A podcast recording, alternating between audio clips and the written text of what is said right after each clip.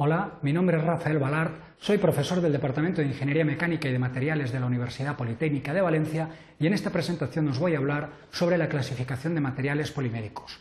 A lo largo de esta presentación vamos a hablar sobre una clasificación de los materiales poliméricos y a continuación describiremos con un poco más de detalle las características de cada uno de estos grupos de materiales poliméricos, los polímeros lineales, los polímeros reticulares y los polímeros entrecruzados.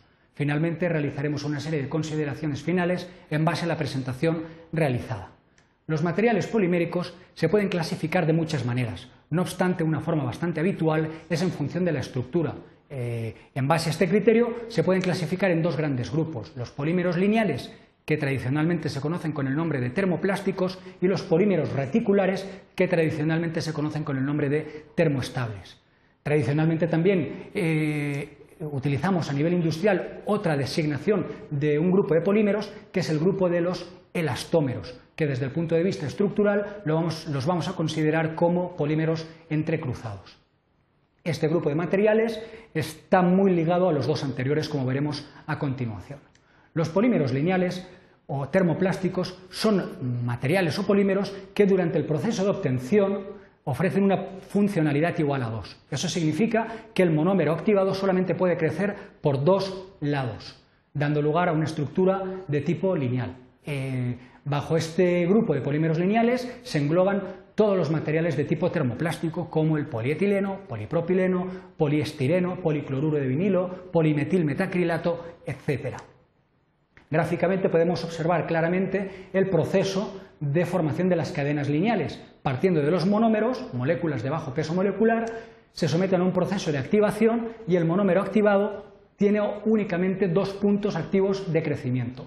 Eso significa una funcionalidad igual a dos, de tal manera que la unión de los distintos monómeros solamente puede dar lugar a la formación de cadenas de tipo lineal, dando lugar a polímeros lineales. Ejemplos de polímeros lineales tenemos el polietileno, claramente apreciamos eh, tridimensionalmente la formación de una cadena de tipo lineal con una estructura vinílica básica y un polipropileno eh, que tiene una estructura similar a la del polietileno, pero uno de los átomos de hidrógeno ha sido sustituido por un grupo metilo. Pero tanto en uno como en el otro podemos apreciar claramente la formación de cadenas lineales.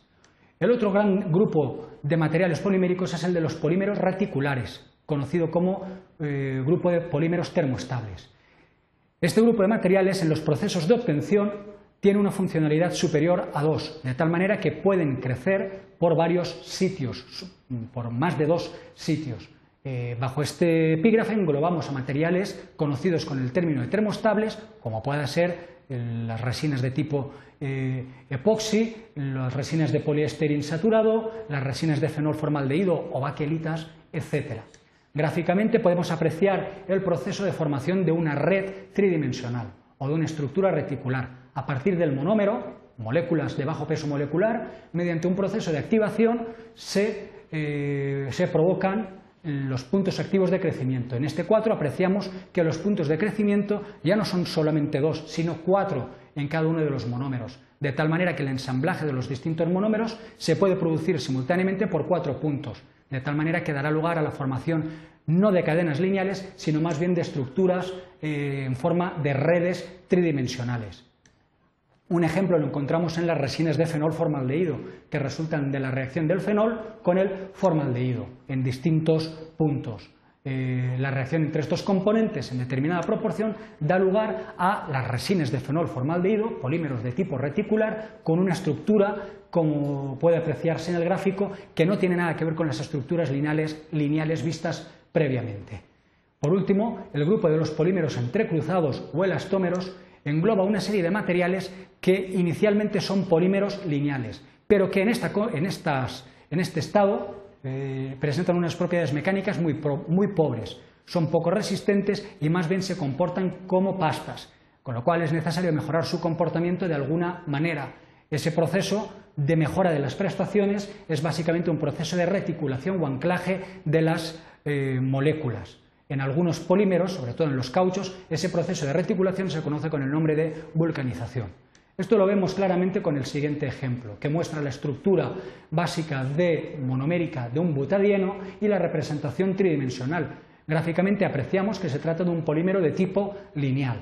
No obstante, en esta estructura lineal presenta muy pobres propiedades mecánicas. Es blando, se comporta como una pasta. Es necesario ligar las distintas moléculas lineales. Nos damos cuenta que en la estructura del butadieno aparecen dobles enlaces o insaturaciones a lo largo de la cadena. Estas van a ser necesarias para poder ligar la estructura. Así pues, gráficamente observamos dos moléculas o dos macromoléculas de butadieno que en presencia de azufre y altas temperaturas se produce una reacción de vulcanización en la cual se rompen los dobles enlaces y se enlazan con átomos de azufre las distintas moléculas entre sí. Eh, por lo tanto, pasamos de una estructura lineal que al reticularla se convierte en una estructura de red tridimensional como la que se aprecia en el gráfico.